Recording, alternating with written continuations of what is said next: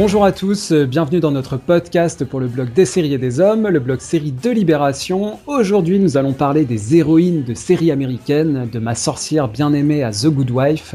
C'est le titre d'un essai de Céline Morin qui est paru aux presses universitaires François Rabelais dans la collection Serial, qui est donc paru tout récemment, le 7 septembre. C'est justement l'occasion pour nous d'aborder cette question donc des personnages féminins dans les séries américaines à travers leur histoire, hein, depuis les années 50 jusqu'à aujourd'hui et euh, notamment donc les séries de Network, euh, de I Love Lucy, le Mary Taylor Moore Show, euh, The Honeymooners, en passant par Murphy Brown, Roseanne, et puis plus récemment Ali McBeal ou bien côté câble Sex and the City, etc. Nous allons évoquer différentes questions, la place de la femme dans les séries américaines à travers les décennies, est-ce qu'on peut parler d'un progrès féministe chronologique? Nous allons aussi évoquer une euh, éventuelle corrélation entre le genre de l'auteur et la pertinence des personnages auxquels il donne vie.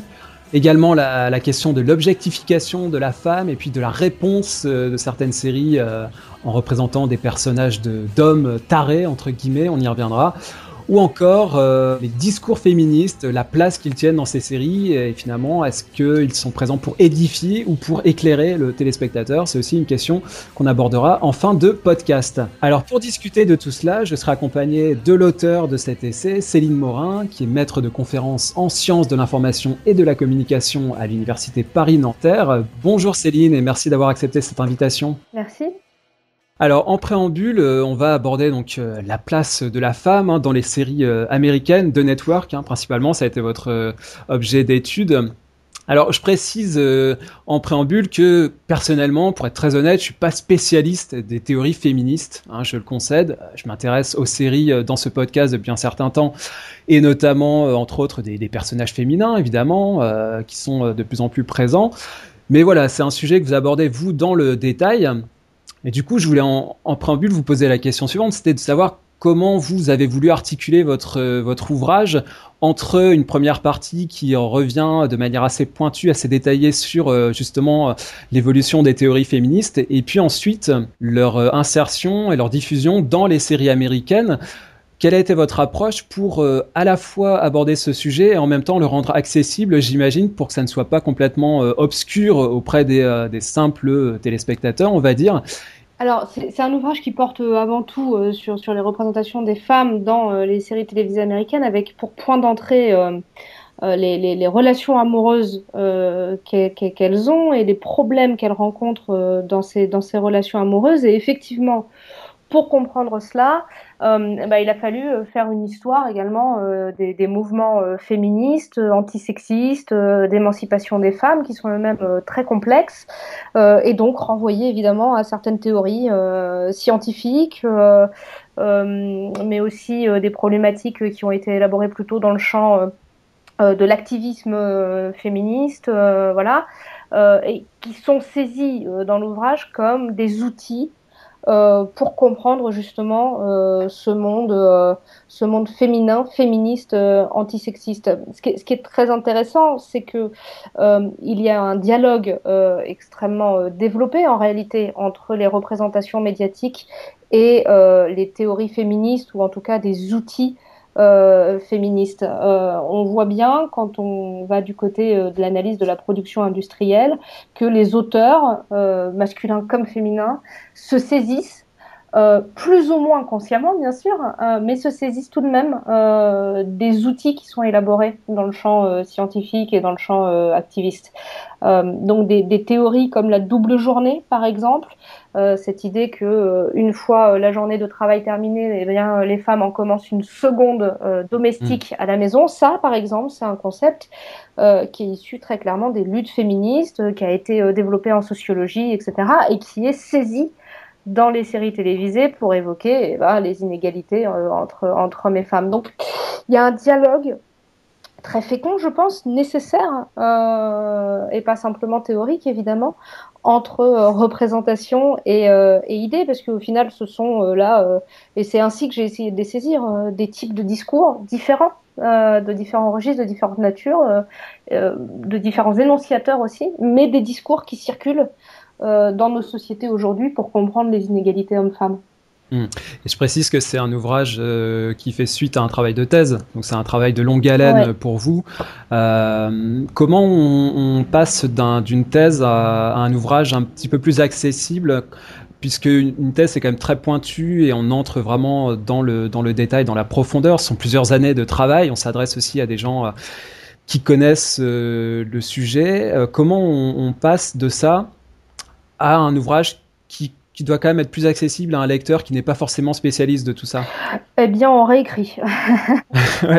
On réécrit la majorité du, travail. Donc, on entre dans un deuxième processus, effectivement, euh, euh, qui se nourrit euh, de ce qui a été fait, heureusement, mais qui en réalité est tout autre. donc, ça a été une nouvelle année d'écriture pour effectivement en majorité euh, couper des éléments qui deviennent inutiles parce qu'ils sont redondants, par exemple, euh, ou bien d'autres euh, euh, qui sont peut-être trop pointus, trop jargonnants, mhm. nécessaires dans, dans, le domaine scientifique, j'insiste, mais qui effectivement pour un ouvrage comme celui-ci n'était pas forcément obligatoire.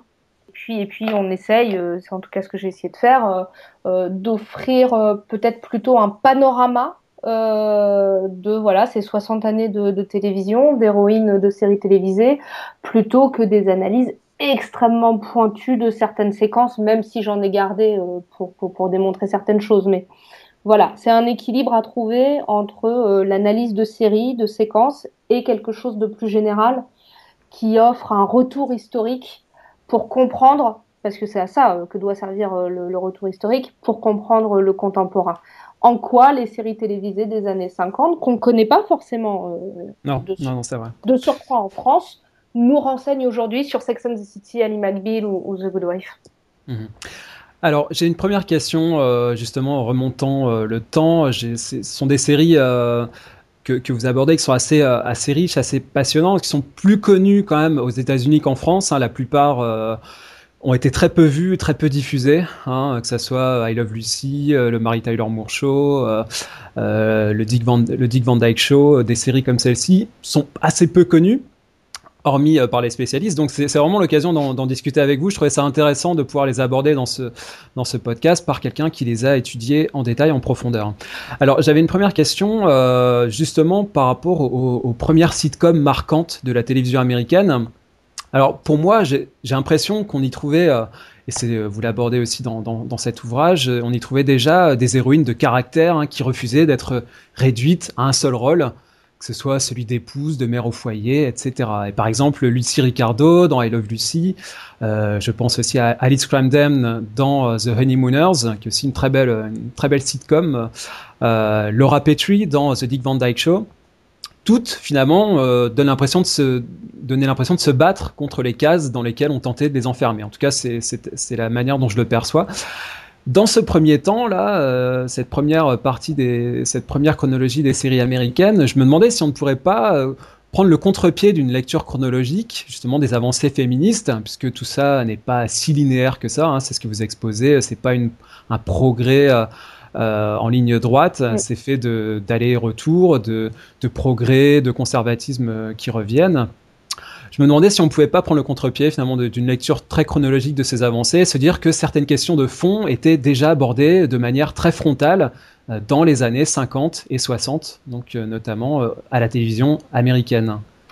Alors, Effectivement, on, a souvent tendance à avoir une lecture linéaire des, des, avancées féministes. Euh, et, des représentations médiatiques. Donc on, se dit que en toute logique, on devrait euh, avoir aujourd'hui tiré les leçons d'hier et être plus égalitaire que dans les années 50-60. Ce qui est vrai, heureusement, euh, mais pas totalement. et donc cette, lecture linéaire, elle procède par effet d'écrasement.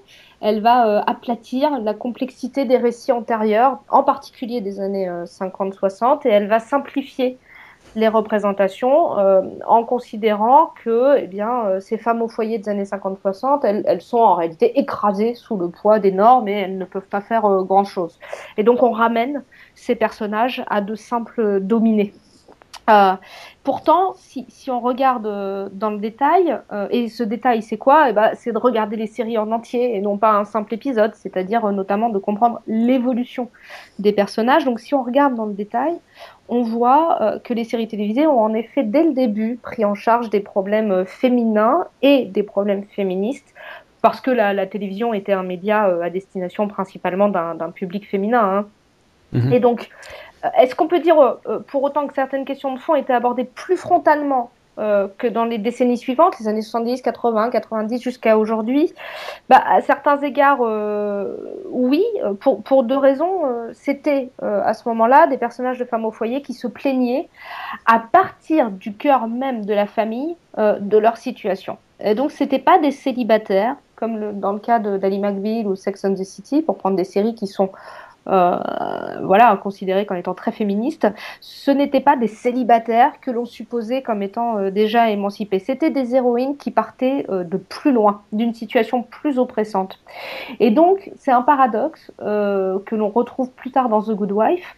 ce sont des héroïnes qui, précisément parce qu'elles sont représentées comme étant dominées, peuvent en fait saisir des problématiques de façon plus frontale et en réalité parfois euh, plus, euh, plus progressistes. Euh, donc, Évidemment que quand on les regarde aujourd'hui, on se dit qu'elles ne sont pas plus progressistes que celles que l'on voit nous aujourd'hui. bien sûr, et c'est le cas.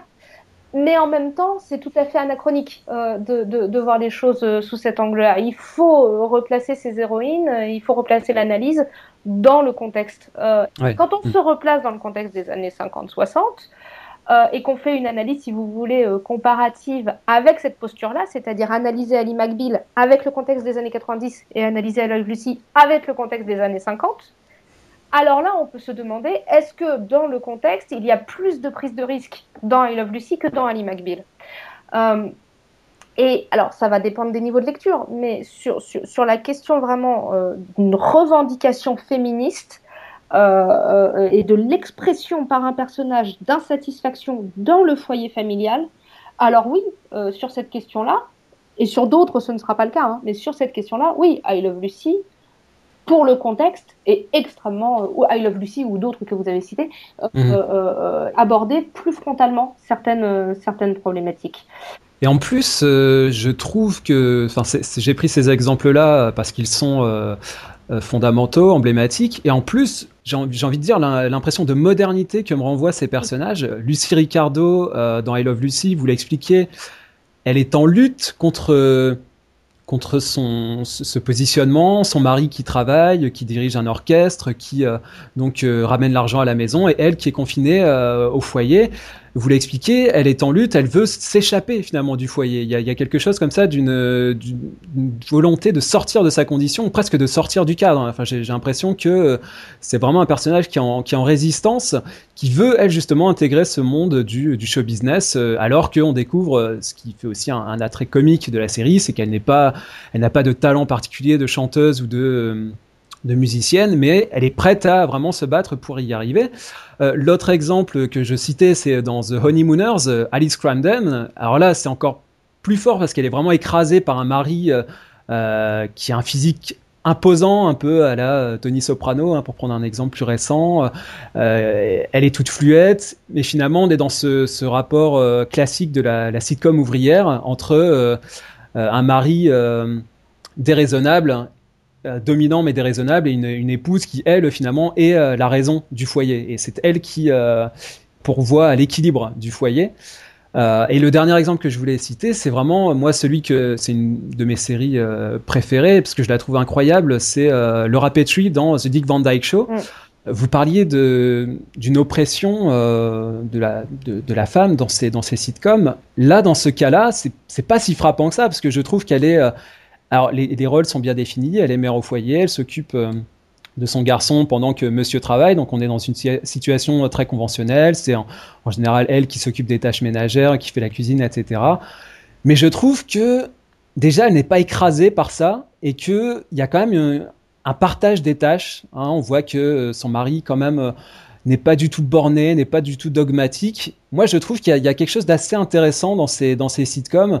Euh, et comme vous le disiez, on est au cœur vraiment du sujet. On est euh, à la maison avec le mari qui travaille. Donc on est en plein dans la thématique et on l'aborde, on l'aborde frontalement avec un geste de résistance qui n'est pas du tout un écrasement de la femme par son mari. Ouais.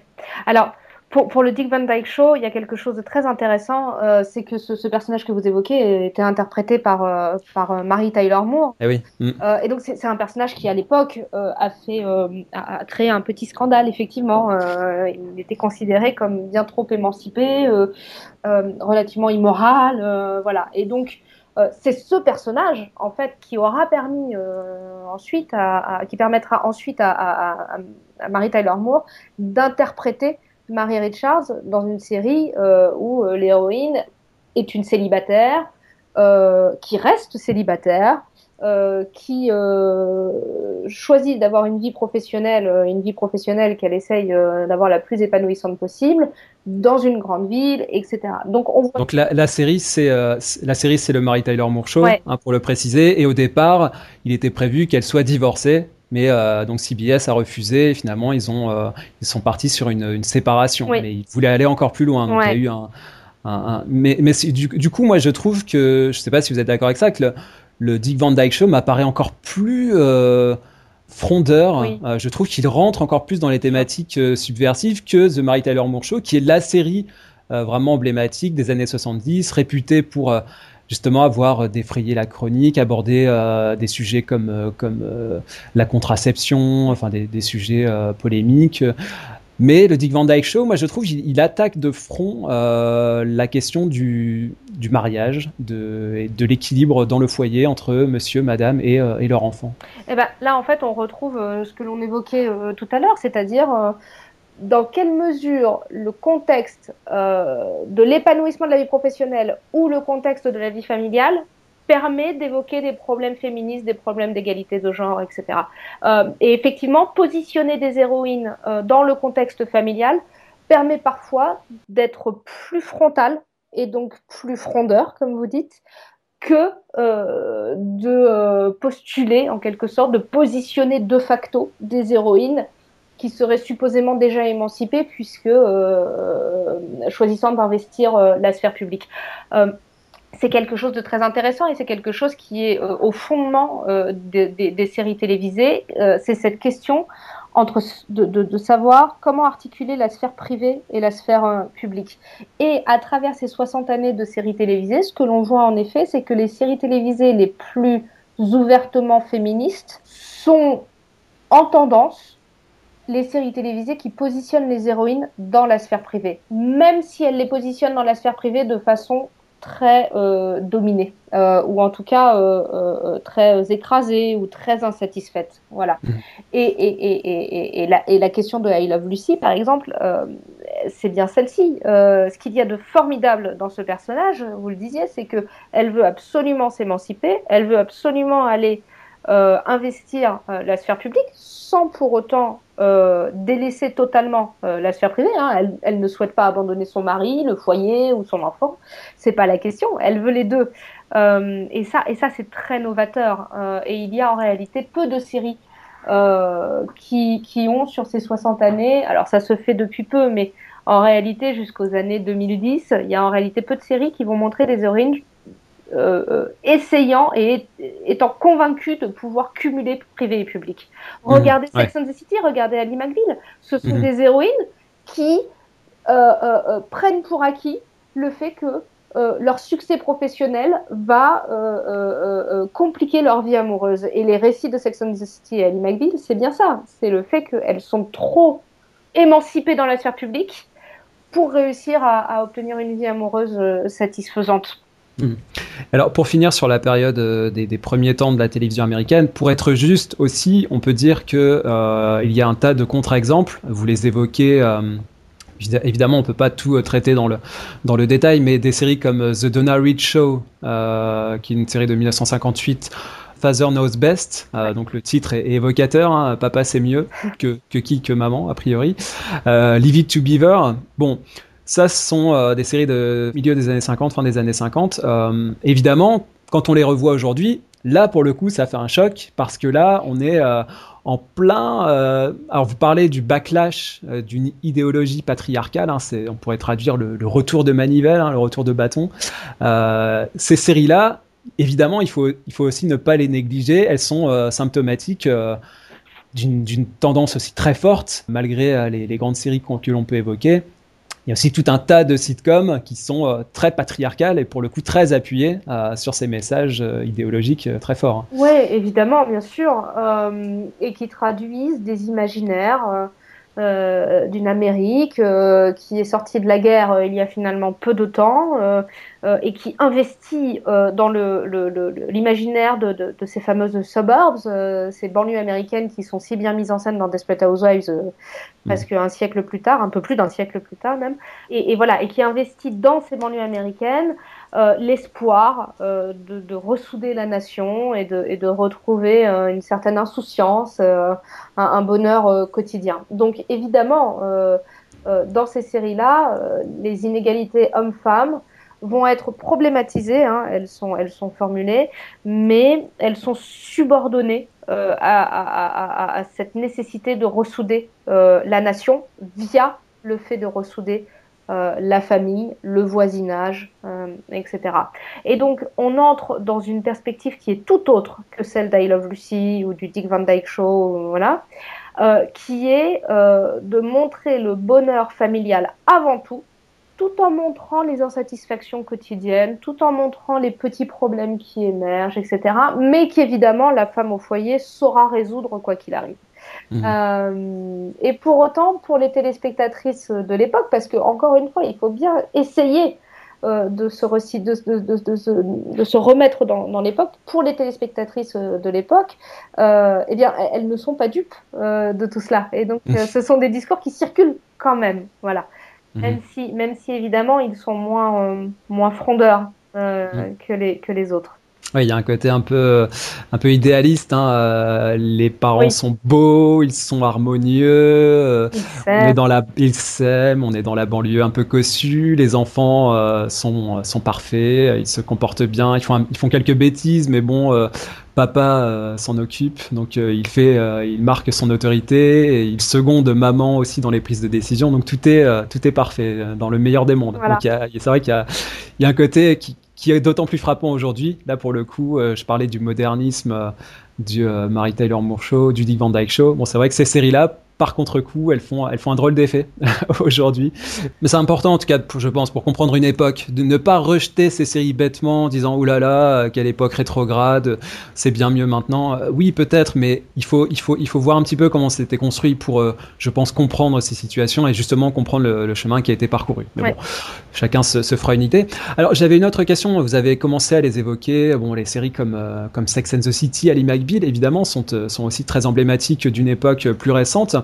Alors moi, je suis régulièrement frappé par le fait que euh, certaines voix féministes s'élèvent contre les trajectoires, euh, par exemple euh, d'Ali McBeal, hein, le personnage titre, ou de Rachel Green, pour ajouter un autre personnage, à la fin de Friends, hein, en l'occurrence des personnages de femmes qui sont prêtes à rogner sur leurs ambitions personnelles pour se consacrer à une histoire d'amour. C'est justement un des fils conducteurs de votre, de votre essai, le rapport entre le, genre euh, et, l'amour justement. Euh, alors on assiste, moi je trouve même à une remise en cause du modernisme de Sex and the City. Il y a une espèce de rétro-pédalage sur euh, le modernisme de cette série en raison de sa conclusion, notamment conclusion assez romantique.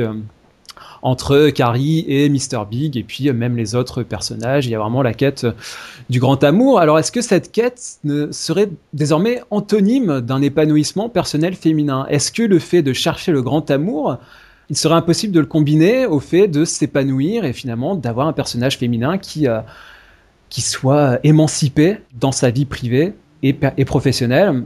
Est-ce que finalement pour vous tout ça s'oppose ou on peut, on peut les, lier sans que ça pose problème? Non, j'ai envie de vous répondre. Euh, la, quête du grand amour a, toujours été euh, antonyme d'un épanouissement personnel féminin parce que le, le grand amour, cette idée romantique hein, que, nous avons une moitié, une âme sœur euh, euh, qui, nous attend quelque part et qui viendra euh, combler nos attentes, qui viendra nous compléter, c'est-à-dire nous épanouir justement.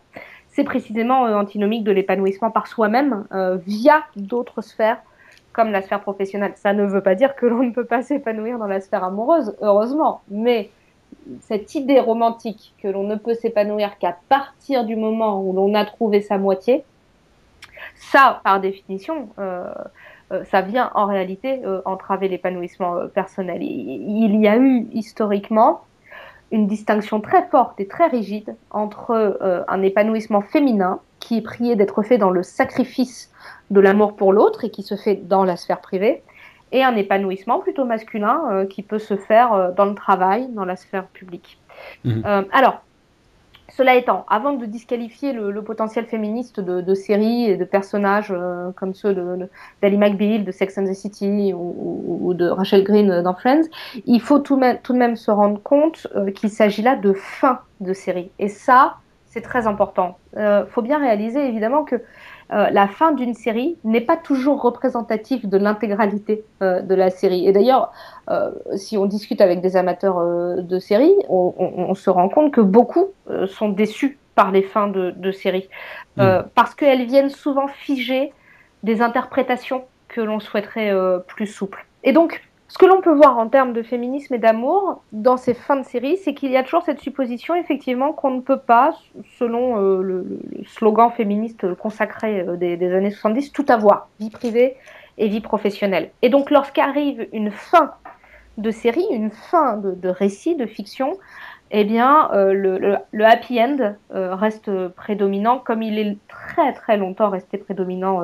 au cinéma. on on ne peut pas s'en détacher. Et donc, qu'est-ce que ça veut dire au fond? Ça veut dire que l'épanouissement privé, en ce qui concerne les femmes, les personnages féminins, reste l'attente que les industriels supposent être la plus forte chez les publics. Et d'ailleurs, mm. parfois, ils se trompent. Euh, parce que les fans de Sex and the City, majoritairement, si vous leur posez la question, ils n'ont pas apprécié cette fin de série, justement. Ils ont trouvé qu'elle trahissait le potentiel féministe de, de, de, la série. Donc, donc c'est intéressant, euh, là encore, de distinguer euh, les représentations elles-mêmes des attentes des industriels, des attentes des créateurs, euh, et des attentes des publics qu'ils présupposent. Vous voyez? Oui, tout à fait. Pour reprendre l'exemple de Friends, on a une Rachel Green qui peut partir à Paris réaliser son rêve, de travailler dans la mode, donc plutôt mettre l'accent sur la partie euh, professionnelle, on va dire, publique, et euh, qui en fait choisit de rester à New York avec, avec Ross et d'y consommer son histoire d'amour. Et c'est assez amusant parce que finalement, c'était présenté comme un happy end. donc, ils vécurent ensemble et eurent beaucoup d'enfants. et en même temps, ça a été ressenti comme, comme euh, quelque chose de, d'inachevé, d'inabouti pour ce personnage, en disant voilà, à Paris, elle aurait, euh, elle se serait émancipée, elle se serait épanouie. Alors du coup, moi j'avoue ça, ça, me pose question. Je m'étais pas trop posé la question euh, dans ce sens-là, en me disant tiens, est-ce que, est-ce qu'il faut juger de du caractère heureux ou non de la fin de cette série en fonction de ça? J'avoue que c'est, c'est une question qui est intéressante, mais moi je m'étais pas forcément posé. Je me disais bah c'est un choix euh, de, de scénaristes, d'auteurs. Ils ont choisi cette voie-là. C'est un petit peu consensuel, effectivement. En même temps, c'est pas une situation triste parce que euh, c'est son grand amour. C'était le fil rouge de la série depuis depuis le début. Euh, cet amour qui ne se concrétisait jamais. Et, en même temps, elle pourrait aussi très bien euh, s'épanouir et, à, New York et, mêler vie privée et vie professionnelle. Alors, est-ce que ça, c'est un peu naïf comme, comme vision, d'après vous, ou est-ce que c'est... Euh, Alors, je, je, pense qu'il n'y a pas de... Il n'y a pas de vérité absolue. ouais, c'est ça. C'est ça qui est à la fois euh, ennuyeux, parce qu'on aimerait ce serait plus simple, et formidable. Euh, et, et, qui fait que voilà, les, les, séries télévisées rencontrent un tel succès. Euh, c'est parce qu'elles savent justement euh, proposer des lectures euh, variées et parfois même contradictoires. alors oui, on peut se dire forcément que une mise en scène, une narration plus progressiste, plus féministe aurait pu être possible parce que tout est possible. Donc Ross aurait pu sauter dans l'avion pour, pour la rejoindre et partir vivre à Paris avec elle et, de cette manière-là, elle, aurait eu euh, tout ce qu'elle souhaitait euh, avoir euh, probablement. Mhm. donc, donc voilà. Ce que, ce que je vois moi et la façon dont j'analyserais cette fin de série, enfin cette fin de relation mythique dans, dans l'histoire des séries télévisées entre Ross et Rachel, c'est que se rejoue là un dilemme classique entre l'amour et le, devoir, en tout cas la vie professionnelle. Euh, et qu'il est très difficile effectivement euh, pour les personnages masculins comme féminins, hein, si vous regardez en détail, euh, de concilier les deux. Pour les personnages féminins, c'est encore plus difficile. Voilà. Et donc, elles vont avoir tendance à choisir le, le, la famille et de façon encore plus forte évidemment le couple. L'élu de leur cœur, le, partenaire. et ça, pour un personnage comme celui de Rachel Green, c'est pour moi une manière pour les scénaristes de dire regardez à quel point ils sont faits l'un pour l'autre. Regardez à quel point elle est amoureuse de lui. Regardez à quel point leur relation est forte. Elle est prête à sacrifier le job de ses rêves dans une ville euh, formidable et qui fait euh, rêver, on le sait, euh, les États-Unis. et, voilà. Et donc, elle est prête à faire ce sacrifice pour Ross. Et c'est ça qui, évidemment, va, d'un point de vue euh, purement narratif, créer du suspense dans mm. l'épisode, même si au fond personne n'est dupe évidemment. Euh, on sait bien qu'ils vont nous l'offrir cet happy end. Ça fait 10 ans qu'on l'attend. Ouais, c'est ça. Mais, mais, mais donc, comme on sait justement qu'ils vont nous l'offrir, il faut mettre des enjeux. Et un enjeu très fort, évidemment, pour un personnage comme celui de Rachel Green, qui vient tout de même euh, euh, de la bourgeoisie, euh, qui était la petite fille pourri gâtée, qui avait du mal à s'émanciper de la figure paternelle, qui a réussi à obtenir une place à la sueur de son front chez Ralph Lauren, ça. C'est justement qu'elle accepte non pas de renier ses avancées, hein. ça, ça aurait été très clairement antiféministe, hein ça aurait été de, de, de, de, lui faire quitter la sphère professionnelle. Ce n'est pas ce qui se passe tout de même. Mais évidemment, euh, elle, elle, abandonne ça parce que c'est ce qu'on demande euh, au féminin, hein, d'abandonner ça parce qu'on parce qu'on ne peut pas demander au masculin de suivre le féminin. C'est indicible et ça, ça pose problème. C'est ça qui pose problème. Mhm. C'est ça, le, au fond, le dilemme. Euh, et donc, dans cet environnement, dans cette conjoncture, eh bien, le, le féminin est prié d'abandonner cela et ça en devient une preuve de l'amour euh, qu'elle a, qu'elle a pour Ross. Hmm. Alors, le cas de Sex and the City, il m'apparaît un petit peu plus ambigu parce que euh, si on se souvient de la fin, euh, donc on est sur une logique aussi d'histoire d'amour. Là encore, hein, c'est un fil rouge. Il y a quand même toujours, je trouve, une logique. ça, ça sort pas du chapeau. C'est-à-dire que que ça soit Rachel Green, Ali McBeal ou, ou Carrie Bradshaw, c'est posé dès le départ, donc forcément ça amène, ça amène à, ce, point de conclusion.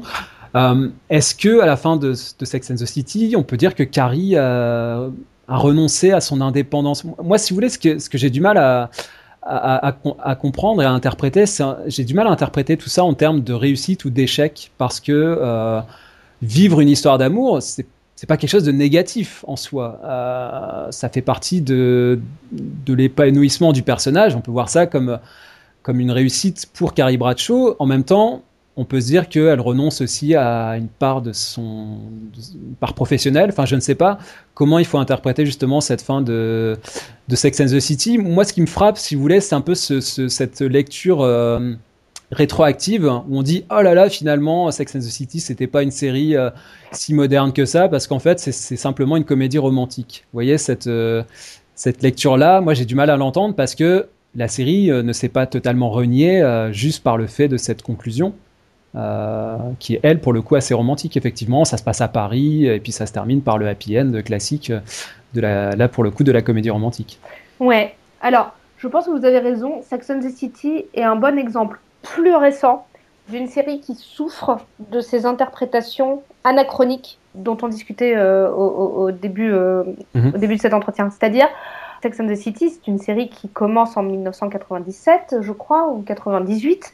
Euh, donc c'était il y a 20 ans, euh, ce qui commence à faire un petit peu. Euh, et, donc effectivement, on trouve aujourd'hui des lectures de Sex and the City disant ah, vous voyez, au final, c'était pas si pas si progressiste. Là encore, il faut bien se, remettre dans, l'époque qui est celle de, de, la fin des années 90 et, et ça, il est absolument indéniable que Sex and the City a évoqué des problèmes qui jusqu'alors n'étaient euh, pas évoqués. Euh, et d'une, c'est-à-dire des problèmes qui renvoient à la sexualité féminine, et d'une manière qui n'était absolument pas euh, représentée, c'est-à-dire avec un langage cru, direct, assumé.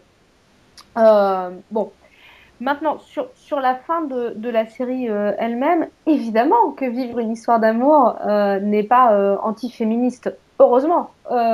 et évidemment que vivre une histoire d'amour ne signifie pas renier son individualisme et renier son épanouissement personnel. Bien sûr que non. Mais il y a mille manières de vivre une histoire d'amour.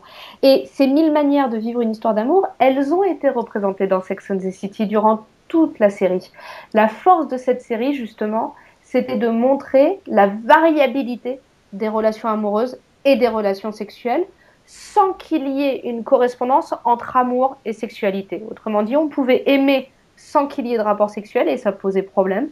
Et l'on pouvait avoir des rapports sexuels sans aimer la personne et ça pouvait être super. Euh, et donc, la force de Sex and c'était bien cette représentation de la pluralité, de l'infinité même des pratiques, des pratiques mhm. amoureuses et sexuelles.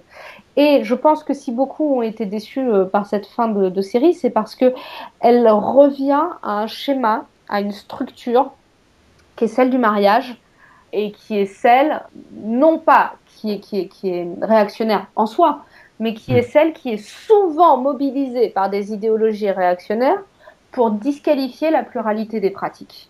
Euh, et donc je pense que c'est là qu'il y a eu un sentiment en quelque sorte très fort hein, parmi les publics. C'était très violent à l'époque euh, de trahison euh, de la part des créateurs. Ouais.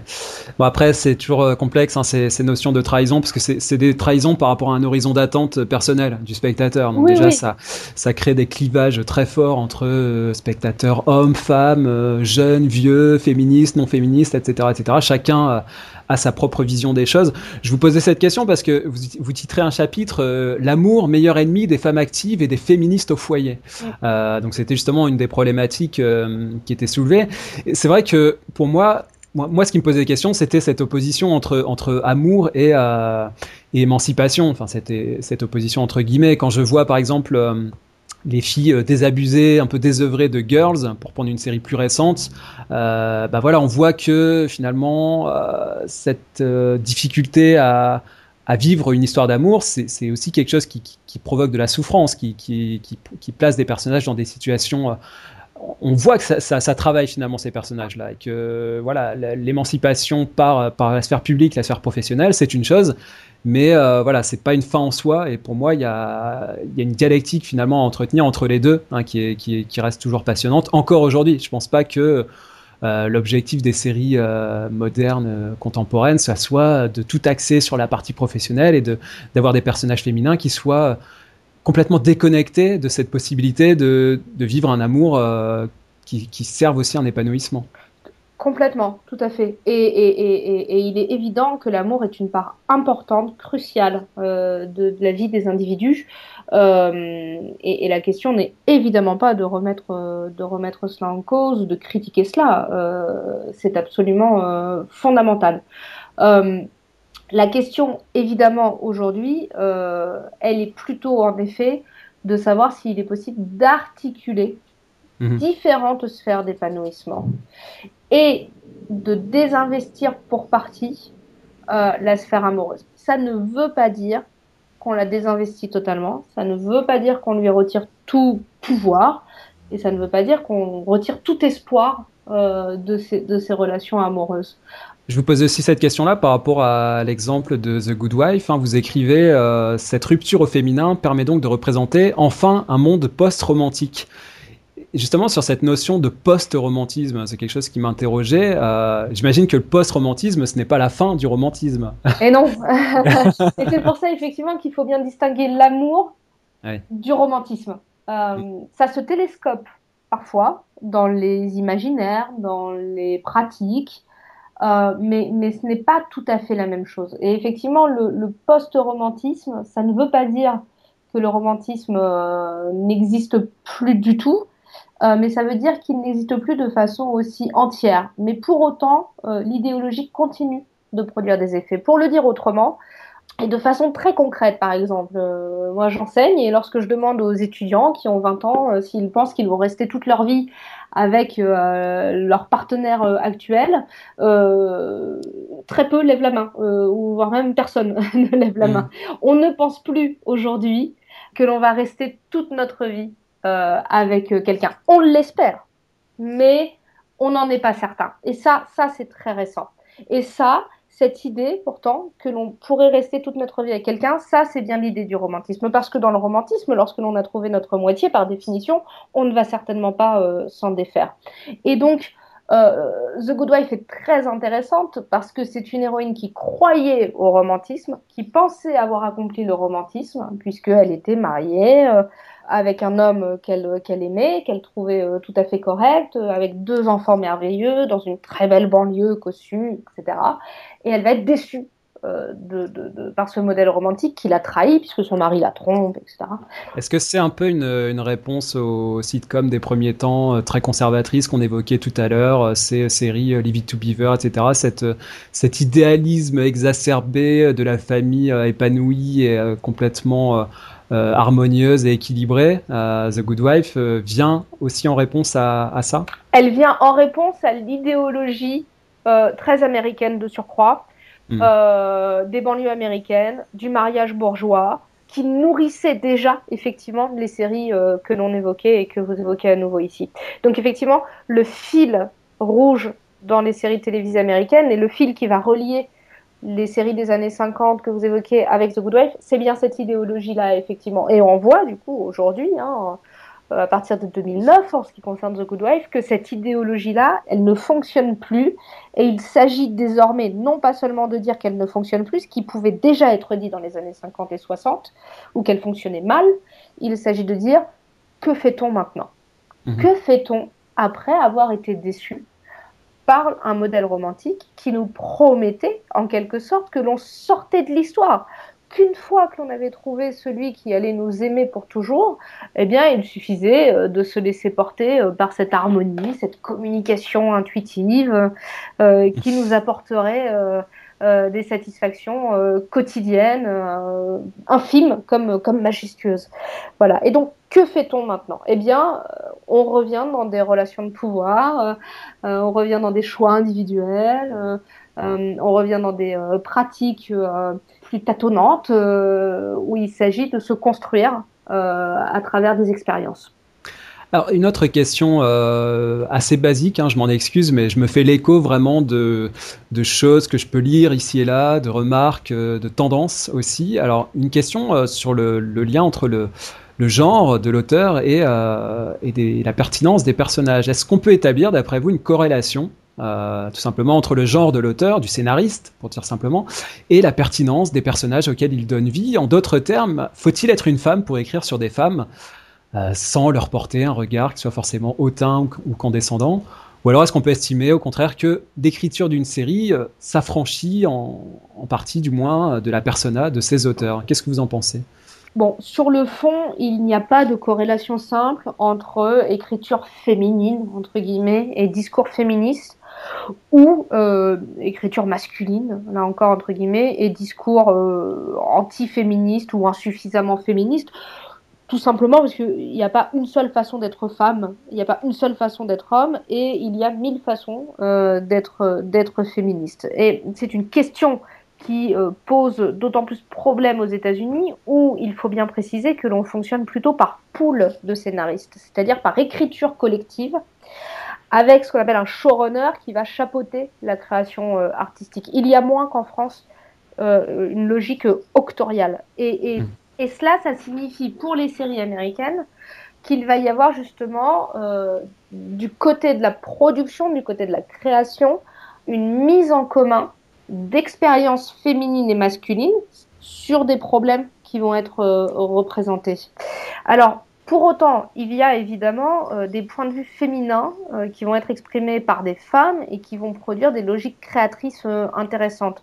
Je pense à des auteurs aujourd'hui comme Tina Fey, Amy Poehler, Amy Schumer, Mindy Kaling ou, Lena Dunham pour Girls, toutes ces femmes qui vont instrumentaliser très clairement euh, leurs expériences et leur vision féministe pour produire des discours qu'elle souhaite, euh, c'est au téléspectateur après de dire si c'est le cas, mais qu'elle souhaite plus authentique et plus à fleur de peau peut-être même.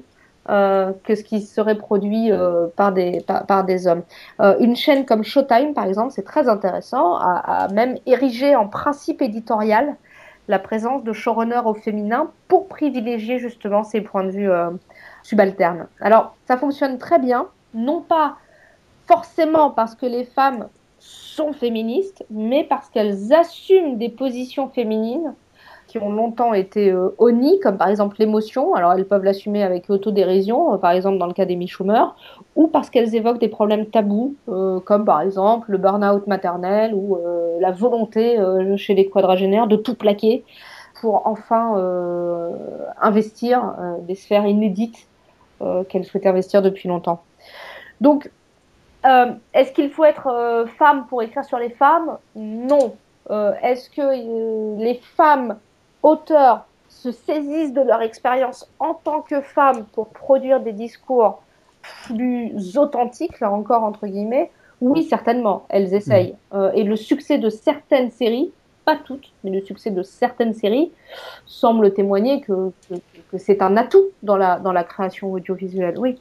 Euh, peut-être on peut on peut toucher deux mots euh, de, de, séries qui sont pas pas très très connues finalement on les évoque souvent mais je pensais à Murphy Brown ou Roseanne.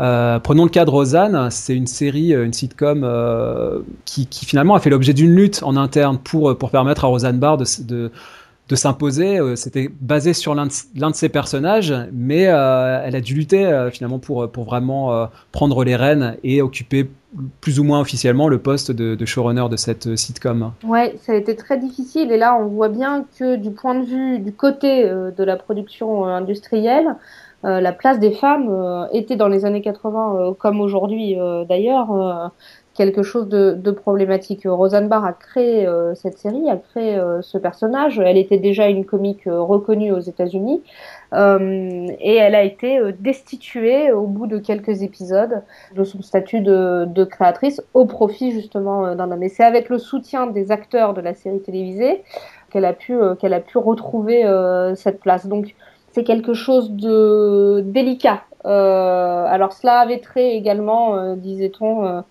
au tempérament, au comportement un petit peu difficile de, de Rosanne Barr. c'est une nature, on va dire. Hein, voilà. Ouais.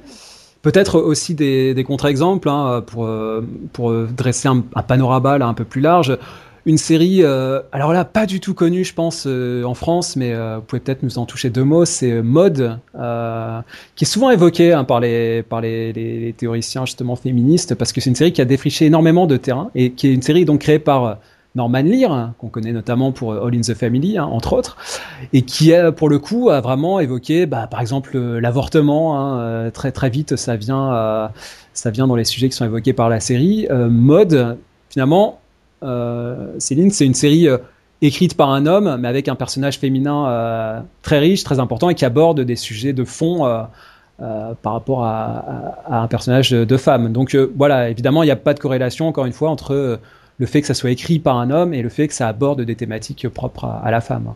Non, effectivement, Maud, c'est une série qui va représenter euh, des personnages divorcés, ce qui est un tabou euh, très fort à la télévision euh, américaine, des thématiques d'avortement, voilà. Et, et, de ménopause, il me semble, ouais. des choses comme ça, ouais. Ouais, ouais des thématiques très tabous.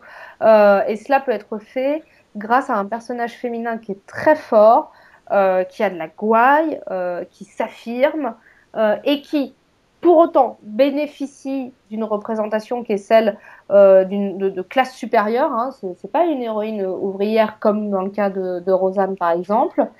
Et par ailleurs, qui subit tout de même euh, d'autres types euh, d'oppression euh, dans la sphère privée. J'ai en mémoire notamment un épisode où elle lutte euh, vis-à-vis -vis de son mari pour qu'il la laisse travailler, euh, par exemple. Donc il va y avoir là encore des contradictions dans la série entre des éléments euh, très progressistes, parler d'avortement, parler de divorce, euh, et, des choses qui nous semblent déjà dans les années 80 tout de même euh, qui, devraient être acceptées. voilà. Donc ce sont toujours des équilibres euh, très délicats à trouver entre thématiques progressistes et thématiques plus conservatrices, pour une simple et bonne raison. Hein, qui a été euh, élaboré euh, dans la sociologie des médias par Edgar Morin notamment euh, depuis depuis longtemps, qui dit qu'il faut plaire au plus grand nombre. et du coup, on injecte des contenus sont pour partie contradictoires. Et puis euh, moi j'ajouterais pour terminer, bah, évidemment euh, David Ikele, euh, c'est quand même le créateur d'Ali McBeal, plus récemment de Big Little Lies, grande série pour moi féministe. Alors ça peut se discuter, mais en tout cas qui aborde le harcèlement et l'oppression. bon c'est un sujet qui est, dans l'actualité malheureusement. Donc en tout cas voilà c'est un, auteur masculin, mais alors qui écrit, je trouve, des personnages féminins parmi les plus riches, les plus passionnants. Euh, alors une autre question par rapport aux, hommes tarés entre guillemets, c'est une thématique aussi qui revient très souvent, que ça soit dans le Mary Tyler Moore Show, dans Ali McBeal, dans Sex and the City, euh, peut-être dans Girls aussi, on pourrait rajouter plus récemment. Ces hommes tarés, ils ne manquent pas. Alors, ce sont de, beaux partis en premier abord qui révèlent tous un défaut ou un trouble du comportement et qui en deviennent vite insupportables. Euh, J'ai souvenir, par exemple, dans Ali McBeal, un moment, elle est au restaurant avec vraiment un beau garçon, euh, bien sous tout rapport. Euh, la, soirée se, présente bien. Et en fait, il mange sa salade. il a un morceau de salade sur les dents. Et Ali McBeal se focalise là-dessus. Ça, ça, la perturbe.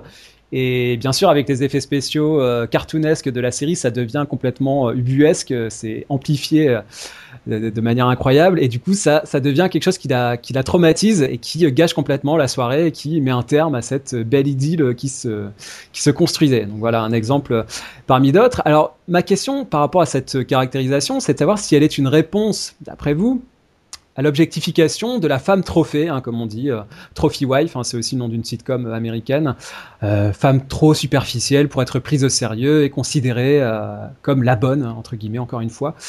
D'après vous, est-ce qu'on peut, voilà, on peut réduire cette caractérisation à, une objectification de la sorte, ou alors est-ce que c'est finalement simplement un, truc de scénariste pour produire des effets comiques à répétition? Euh, Je pense il, est évident que c'est effectivement une manière de répondre aux injonctions très difficiles faites aux femmes, une manière de, pour, une manière pour les personnages de, de répondre balayez devant votre porte, euh, vous les hommes, avant de venir nous faire porter des attentes irréalistes.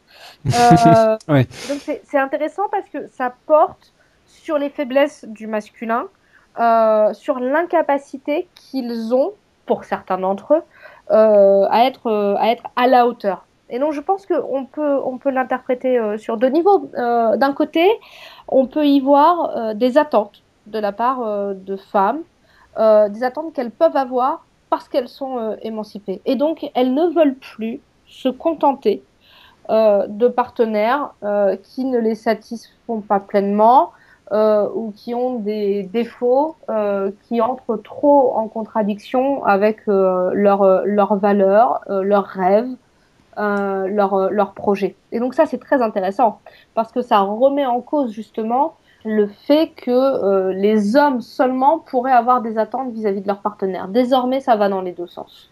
Et donc les hommes se plient désormais également euh, voilà, aux, projections euh, du, du, féminin. Et puis d'un autre côté, il y a, je pense, une interprétation qui serait celle du fait que c'est une métaphore de la déception des femmes vis-à-vis -vis du modèle romantique. On nous a vendu que ce serait formidable euh, on, m'a vendu euh, ce blind date euh, comme étant quelqu'un d'extraordinaire et au final il sait pas manger correctement, il a de la salade sur les dents. Au final, il est kleptomane dans un épisode de Sex and the City. Au final, il est hystérique, etc., etc. Donc, je pense qu'il y a là justement une critique du modèle romantique sur un petit niveau, sur des petites séquences. Euh, ce sont là en fait des désillusions hein, euh, au moment euh, potentiellement amoureux. Et alors je voudrais rebondir sur le désormais que vous employez tout à l'heure. Finalement, c'est pas si nouveau. quand on reprend le Mary Tyler Moore Show, c'est vraiment un principe qui est établi de manière récurrente dans la série, c'est-à-dire que Mary Tyler Moore use les hommes entre guillemets, c'est-à-dire que l'un est trop petit, l'autre trop grand, l'autre trop euh, porté sur, sur la famille, l'autre trop euh, sur sa carrière, etc.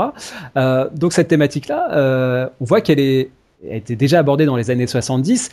Et en plus, c'est étonnant, c'est une cette série parce que finalement, on s'attendrait à ce que Mary Tyler Moore, bon, c'est une, une actrice, voilà, qui a l'air affable, aimable, vraiment bien sous tout rapport, et on se dirait qu'elle chercherait finalement cette relation romantique et qu'elle la trouverait régulièrement. Et en fait, dans cette sitcom-là, c'est pas du tout le cas. C'est-à-dire qu'elle est, elle n'est pas du tout euh, sexualisée déjà. Bon, alors, pour des questions de, censure, mais je trouve que ça va au-delà. Il, y a, quelque chose de vraiment, elle met l'accent sur son sur l'aspect professionnel et la, la, partie privée ne se ne, se développe pas, elle, ne se réalise pas euh, à travers ses relations avec les hommes. Elle va d'échec en échec et de manière euh, très appuyée, très chronique, très récurrente. Je trouve ça assez étonnant finalement. Ouais. Alors, ce, désormais, et il est lié à la deuxième partie de, votre question, ce désormais, effectivement, ne signifie pas désormais aujourd'hui, euh, depuis 2017. Ce mhm. désormais, il, signifie en fait euh, maintenant que les héroïnes sont des femmes actives, sont des working women. C'est-à-dire maintenant qu'elles ont euh, de l'argent, maintenant qu'elles ont du savoir, des connaissances, de la culture, maintenant qu'elles ont des amis, euh, de la solidarité féminine, du lien en dehors euh, de la famille euh, et de l'amour. Maintenant qu'elles ont tout ça, désormais, elles peuvent être plus exigeantes sur le plan amoureux. Et en même temps, maintenant qu'elles ont tous ces capitaux et qui les rendent plus exigeantes dans le domaine amoureux, eh bien, elles s'exposent à aller d'échec en échec. ce n'est plus si simple.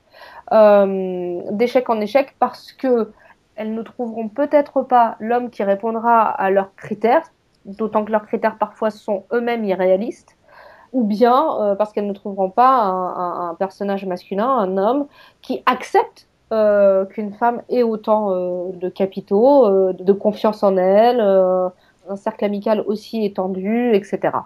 Donc ça donne effectivement, dans les années 70, pour ce qui est le cas du personnage de Mary Tyler Moore hein, de, Mary Richards, euh, eh bien un personnage qui peut investir la sphère professionnelle et s'y épanouir, mais cela se fait au prix du, sacrifice euh, de, sa vie privée, euh, qui est représenté donc, eh bien voilà, ce que l'on disait, hein, par des échecs répétés régulièrement du fait de l'insuffisance du masculin. Hmm. C'est très différent finalement de ce qu'on pouvait trouver dans Ali McBeal, puisque vous revenez sur euh, cette euh, euh, ce sextoy entre guillemets euh, qui finalement est le seul euh, ah, c'est pas vraiment un sextoy hein, je crois que vous avez vous expliqué la nuance hein, c'est-à-dire que c'est un c'est une poupée qui lui sert de finalement de partenaire idéal parce que dans l'humain elle ne trouve pas son épanouissement elle le trouve dans finalement dans l'artificiel quoi. Dans une poupée gonflable c'est ça qu'elle n'utilise pas justement pour ou en tout cas pas explicitement ou rarement il, peut y avoir quelques références mais c'est très implicite. Alors que sa copine Renée elle est beaucoup plus portée sur la chose c'est pas du tout le même rapport. Oui, oui. Euh, Ali, elle, va l'utiliser pour se blottir contre quelqu'un, en, réalité quelque chose, euh, et, donc, euh, et donc trouver du, réconfort. moi, je trouve qu'en réalité, ce qui, est, ce qui, est, très intéressant dans tout ce que l'on vient d'évoquer là, et ces diverses relations avec des humains ou, des poupées gonflables dans, les, dans, dans ces séries, c'est évidemment la pluralité des masculinités apparaît là et les, les, diverses réactions du féminin par rapport à ces, à ces multiples masculinités. On voit bien que ce qui est en jeu euh, quand Marie Richards va d'échec en échec avec les hommes, c'est le fait que, par exemple, l'un est trop petit. Ce qui est en jeu avec le Latin Lover de Rachel Green, c'est qu'il a une masculinité euh, latine, séduction, beaucoup plus virile que celle de Ross. Qui, à travers toute la série, hein, euh, est tourné en ridicule parce que c'est un, c'est, un nerd, c'est un intellectuel, euh, et il est, il est pas très viril par rapport, euh, par exemple, à, à, Joey, par exemple, qui lui aussi est, est, italien. Donc, on voit bien là qu'il y a des jeux de masculinité, de virilité qui sont en train d'être, d'être travaillés, et les réactions des femmes varient en fonction de leurs attentes. Et les personnages masculins sont placés désormais face à une contradiction, à ce qu'on appelle une injonction contradictoire. C'est-à-dire, ils sont priés de faire deux choses qui ne tiennent pas ensemble. Et donc, c'est impossible, ils ne peuvent pas s'en sortir. Ils sont priés d'être à la fois sensibles, comme Ross, euh, et en même temps euh, d'être euh, viril, d'être rassurant par cette virilité, comme le personnage du Latin Lover. Et il y a un moment donné dans les séries où les femmes vont devoir faire, vont devoir faire le choix entre ces différentes masculinités. Peut-être qu'elles choisiront euh, la poupée gonflable pour se blottir euh, dans le lit euh, le soir, à défaut. Poupée gonflable qu'elles choisissent dans ce cas de, partager avec leur meilleur ami. Donc au final, c'est leur meilleur ami qu'elles choisissent. voilà, c'est l'amour qui remet en perspective l'amitié finalement entre Ali et, René. Une dernière question sur les discours féministes. Hein. Dans les années 70, les auteurs d'une sitcom comme donc on l'a évoqué, le Moore Show, euh, et ce, à travers euh, un certain nombre de déclarations, ils se sont bien gardés de prôner des discours féministes partisans, très soucieux qu'ils étaient hein, de raconter une simple histoire sans chercher trop, en tout cas, à édifier le public. en tout cas, moi, c'est l'impression que j'en ai. A contrario, il me semble, mais c'est une hypothèse, hein, euh, que dans les années 90, ces années 90 ont été marquées par les prises de position plus tranchées d'auteurs comme bah, justement Diane English pour Murphy Brown, Roseanne Barr pour Rosanne, hein, qui, elles, n'ont pas hésité à tenir des discours plus engagés, euh, plus affirmés, pour transmettre leurs idées. Est-ce que vous percevez comme moi euh, ce changement paradigmatique? Et si oui, quel enseignement finalement on, peut en tirer sur l'évolution euh, des héroïnes de séries américaines à travers le temps? Oui, il y a clairement des, un changement paradigmatique, un changement de, position vis-à-vis de, ces questions-là. Il y a, il y a euh, plusieurs façons euh, de traiter le sexisme euh, dans le domaine de la fiction, dans le domaine de, l'imaginaire. Vous pouvez montrer des héroïnes explicitement féministes, comme c'est le cas de Murphy Brown, de Roseanne, de Samantha dans Sex and the City, voilà.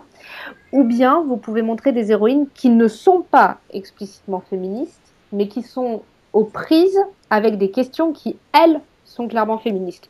Les inégalités de salaire, le harcèlement sexuel, le plafond de verre, euh, l'avortement, euh, le corps, etc. Et donc, l'un n'est pas forcément moins féministe que l'autre. Euh, les deux défendent des formes d'égalité. mais ce sont des stratégies différentes pour aborder euh, le, féminisme. Et donc, là encore, c'est vrai, il faut probablement revenir aux, volontés industrielles pour comprendre ça. C'est vrai que c'est parfois plus délicat d'assumer des positions tranchées, des positions explicitement féministes, parce qu'on risque euh, de s'aliéner euh, certains publics. mais pour autant, montrer des questions féministes, je pense que c'est important d'expliciter ça, montrer des questions féministes n'est pas forcément moins féministe de montrer des héroïnes féministes, mhm. si on veut le résumer en une phrase. Les séries euh, que vous abordez euh, dans votre essai euh, sont essentiellement, majoritairement des sitcoms. Est-ce que finalement le rire permet de beaucoup mieux, de beaucoup plus facilement faire passer ses idées sans les prendre trop au sérieux et en même temps en les abordant, je trouve, de manière très sérieuse? ça peut paraître paradoxal, mais dans le Mary Tyler Moore Show, on rigole de beaucoup de, sujets graves, finalement, euh, plutôt que l'inverse. Et est-ce que, d'après vous, il y, a, une corrélation, là, pour le coup, entre le genre, non pas euh, de l'auteur, mais euh, de la série, en tant que comédie, sitcom, et le fait qu'on puisse, justement, aborder ces questions féministes de manière beaucoup moins dramatique que, par exemple, dans un Big Little Lies, pour prendre un exemple plus récent, où là, c'est très intéressant, je trouve, parce que c'est mis encore une fois, c'est mis en fiction et ça, ça nous apprend beaucoup de choses, mais c'est une approche différente, plus, plus corrosive. Là, en l'occurrence, les séries que vous abordez sont essentiellement des sitcoms. Est-ce que pour vous, il y a... c'est pas anodin? Ce n'est pas anodin. Ce qui s'est passé en réalité euh, historiquement, c'est que les chaînes de télévision et les boîtes de production euh, américaines croyaient peu en la capacité euh, des thématiques féminines et des personnages féminins à réunir euh, des publics et à être euh, économiquement. Et donc, les femmes ont longtemps été restreintes à des formats qui sont ceux des sitcoms, parce qu'ils coûtaient moins cher. les thématiques féminines et féministes ont été majoritairement explorées dans ces sphères humoristiques, qui permettaient évidemment ce n'est absolument pas euh, contradictoire, d'évoquer des sujets avec cette soupape, en quelque sorte, euh, qui est un ton euh, plus léger, plus cathartique aussi parfois. Et donc ça permettait de rire justement de situations qui pour les téléspectatrices était, était parfois, parfois même insoutenable. Oui, bien sûr. Évidemment, le, rire a cette, à cette fonction-là et, et, cette, porte cet espoir-là, en quelque sorte. Alors, plus récemment, il devient beaucoup plus difficile de délimiter ces territoires euh, de genre des séries télévisées. Et on voit bien euh, qu'émergent en fait ce que l'on appelle désormais des dramédies, c'est-à-dire des formats qui sont plutôt ceux des, du câble. Euh, je pense notamment à, Showtime, hein, des formats comme ceux de Nurse Jackie, de Weeds, de United States of Tara, ce genre de séries télévisées. The Big C aussi qui parle du cancer. Exactement, exactement. donc on serait bien embêté si on était obligé de les catégoriser comme drama ou comme sitcom. Euh, mhm.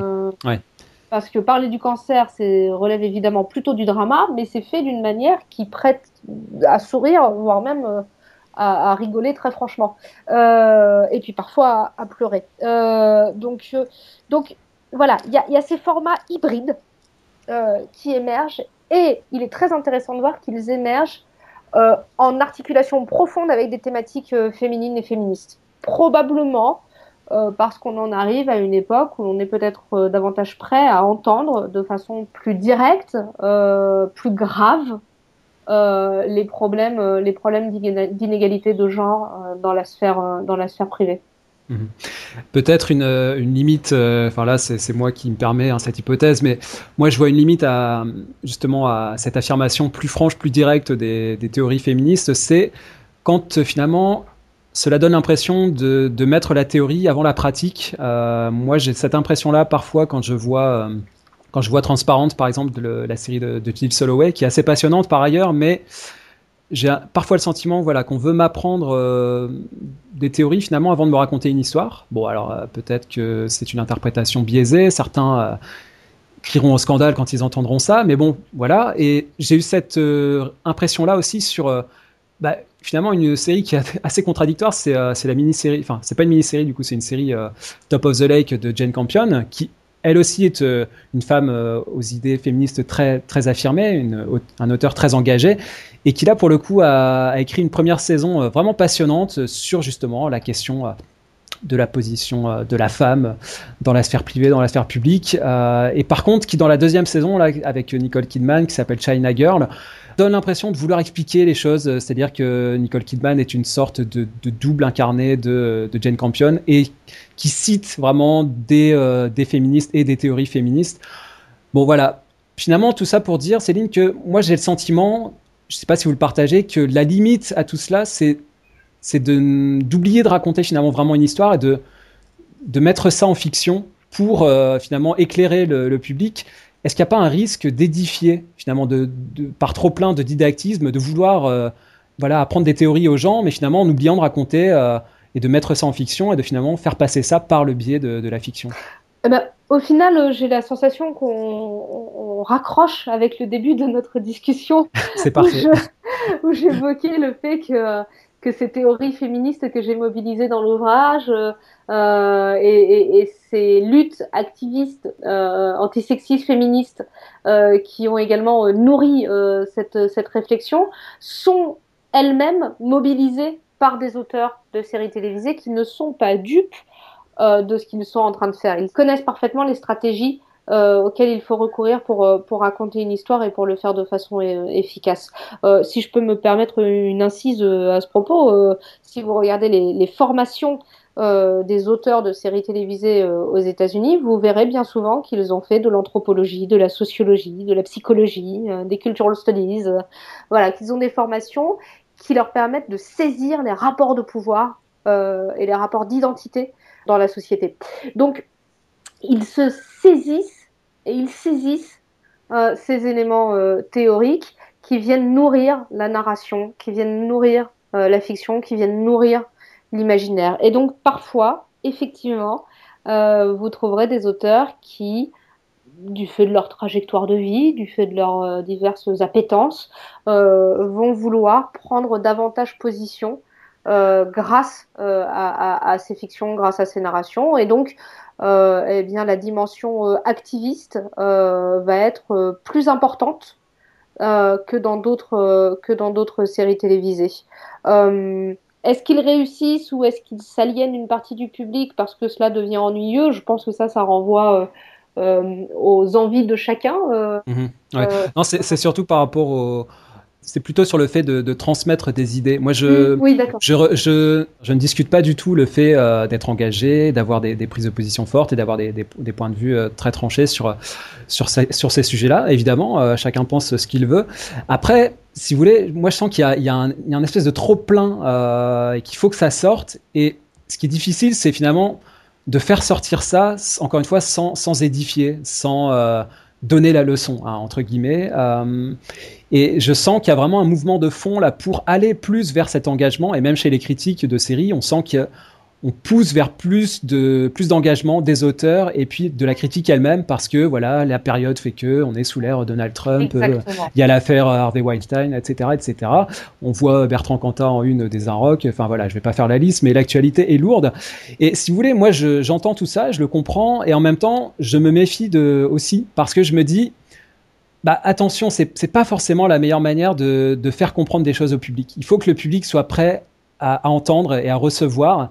Et pour cela, c'est comme un élève à l'école, si on lui donne la leçon mais de manière trop didactique, trop euh, trop rêche, trop euh, stricte, et ben finalement il va pas écouter, il va pas retenir la leçon. Et moi j'ai le sentiment que dans le Mary Tyler Moore il y a quelque chose qui passe très bien parce que bah effectivement, c'est fait par l'humour, euh, c'est aussi une manière de se c'est cathartique comme vous disiez, c'est une manière de c'est une, soupape hein, pour pour faire passer tout ça sans que ça soit trop rigide, trop sévère Bon voilà, c'est ça sera moi ma, dernière interrogation, c'est ça, c'est finalement est-ce qu'on n'est pas en train de toucher la limite de ça? Euh, en tout cas, voilà, je ne sais pas ce que, l'avenir nous dira par rapport à ça, mais c'est une question. Je pense que tous ces types de discours sont bienvenus euh, et sont euh, nécessaires.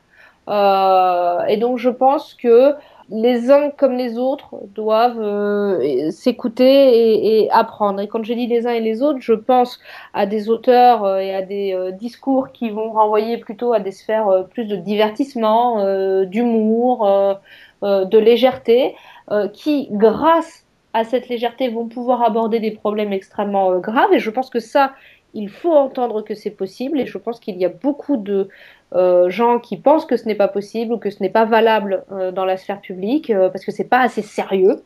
Voilà, et donc ça c'est pas vrai. et d'un autre côté, évidemment, je pense qu'il faut entendre que même si l'on apprécie la légèreté, même si l'on apprécie le divertissement, l'imaginaire, les métaphores, les figures de style, etc., euh, eh bien, des discours euh, plus directs, parfois plus didactiques, hein, c'est vrai, euh, sont, sont, nécessaires aussi parce que ils traduisent des paroles qui sont trop souvent laissées de côté et, qu'on ne laisse pas émerger dans la sphère publique et qui sont parfois dérangeantes précisément parce qu'elles refusent d'entrer euh, dans euh, le moule euh, d'une série télévisée telle qu'on l'attend. mais pour autant, je pense que ce sont des discours qu'il qu'il faut entendre. Et au final, c'est peut-être justement complémentaire au fond que d'avoir ces différentes approches. Et pour répondre à votre question sur la période aujourd'hui, Donald Trump, Harvey Weinstein, mm. Bertrand Cantat en une des un rock, etc., je pense justement que une réponse, c'est d'éviter de se radicaliser au sein même d'une même lutte. C'est-à-dire euh, qu'on soit dans des formats euh, humoristiques ou dans des formats euh, plus ardus, plus didactiques, au fond, c'est la même lutte, c'est le même combat antisexiste qui est en train d'avoir lieu. et donc, il faut peut-être pas tant se radicaliser à l'intérieur même de ce groupe que comprendre les complémentarités, les différences aussi, hein, qu'il faut regarder en face. Il y a des différences, parfois irréconciliables, mais il faut faire des compromis parce qu'en réalité, euh, le problème aujourd'hui, c'est pas tant euh, la variabilité des façons euh, d'être féministe que la montée d'un antiféminisme, d'un conservatisme et même d'idéologie très réactionnaire qu'il faut, qu'il faut prendre en compte très, très frontalement aujourd'hui.